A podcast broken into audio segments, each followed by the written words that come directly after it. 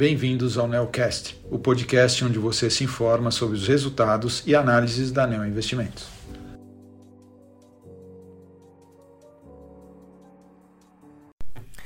Olá, meu nome é Guilherme Camacho, sou um dos gestores da estratégia de ações long and short da Neo Investimentos e estou aqui para comentar sobre o desempenho do fundo Neo Argo Long Short no mês de setembro. O fundo rendeu menos 0,15% em comparação com um retorno positivo de 0,97% do CDI no mês. No acumulado do ano, o fundo apresenta um retorno positivo de 5,14% contra um CDI de 9,92%. Em setembro, tivemos retorno negativo nas três subestratégias do fundo.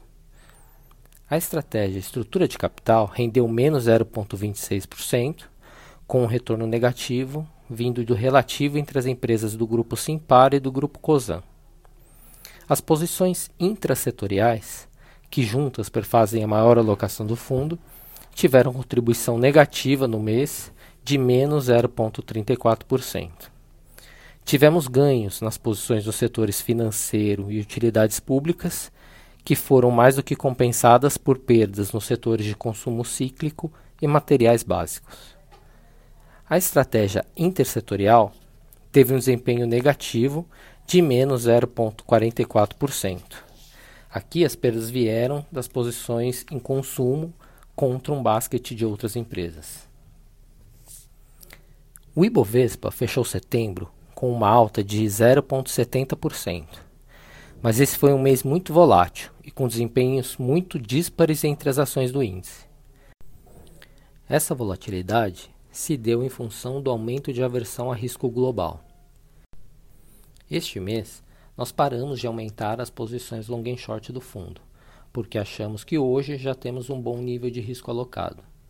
Não incluímos nenhum novo risco na carteira e nossas principais posições se mantiveram: Natura, Vibra, Fleury Renner, Supermercados, Localiza e Copel, todas explicadas e discutidas nas cartas mensais passadas.